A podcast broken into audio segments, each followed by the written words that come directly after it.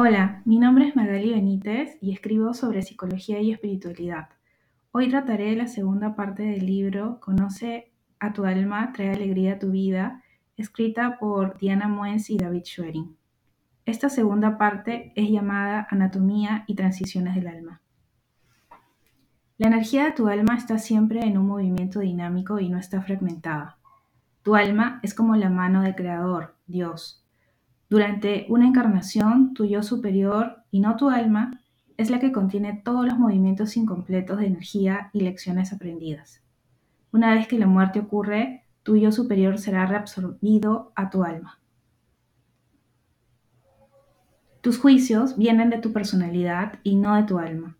Conectar con tu alma a través de la meditación o contemplación lleva a un mayor crecimiento porque ayuda a tu personalidad a dejar juicios y desafiar creencias falsas. Esto me hace recordar cuando viajamos solos y simplemente contemplamos. Cuando regresas a casa, muchas veces existe esa sensación de estar renovado y, muchas, y mucho más al haber estado junto a la naturaleza, que puedes sentir energía vibrando en tu cuerpo. El alma tiene dos propósitos, un propósito individual y un propósito universal. El propósito universal es el mismo para todos. Mantenerse en crecimiento, limpiar bloqueos de energía y en consecuencia el movimiento energético se completa. El propósito individual está determinado por tu alma y tu yo superior y se crea cuando forman tu cuerpo físico y campo energético personal línea de propósito puede diferir entre una persona a otra.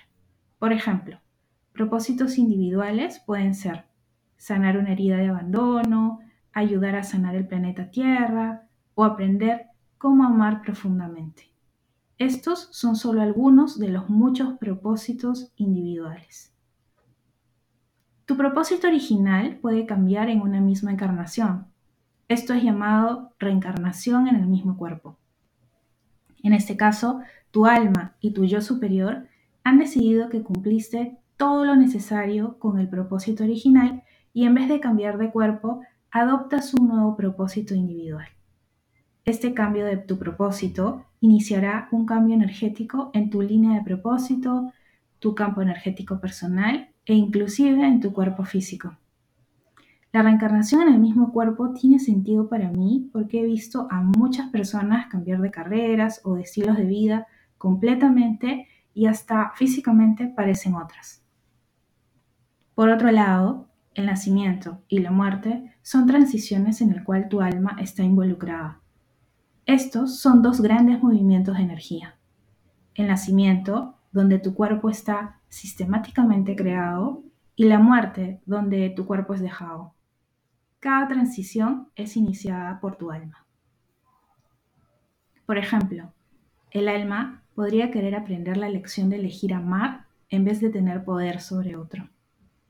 Tu alma y tu yo superior comienzan a formular tu campo energético personal y quizá escogerán a tu chakra corazón que estará parcialmente cerrado para darte la oportunidad de aprender cómo abrir tu chakra corazón y elegir amar.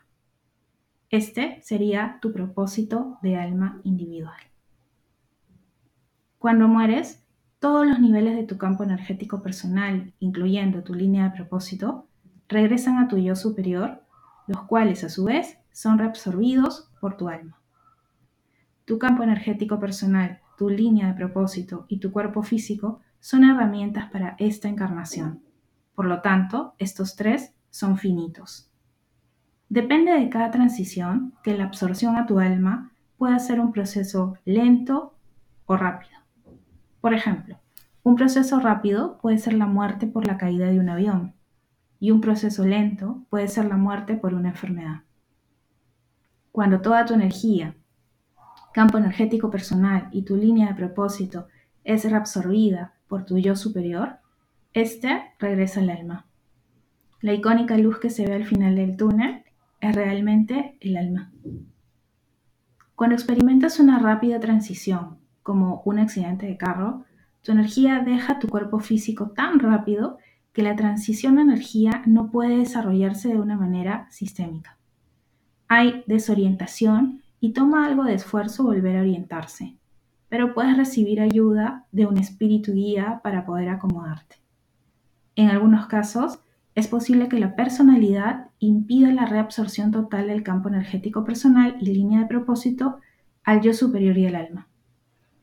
Estas son las personalidades que no van a la luz y no completan la reabsorción de la energía a su alma para terminar el proceso de transición. Están como en un limbo energético. Por ejemplo, la personalidad podría no querer dejar la tierra porque no puede dejar a un ser querido, quiere aferrarse a sus posesiones terrenales o están atrapadas energéticamente por otra personalidad como su asesino. Estas personalidades pueden volverse inquietas o enojadas y crear actividades paranormales en la Tierra, por ejemplo, mover objetos, hacer sonidos, abrir y cerrar puertas. Un sanador puede ayudar a estas personalidades a ser absorbidas por su alma, informándoles que están atrapadas en el limbo y guiándolas hacia la energía de su alma, de regreso a la luz. En resumen, el ser humano está hecho de cuatro partes que trabajan juntas magníficamente para crear una experiencia para tu alma. Hay una hermosa energía fluyendo entre el alma, yo superior, campo energético personal, línea de propósito y el cuerpo físico.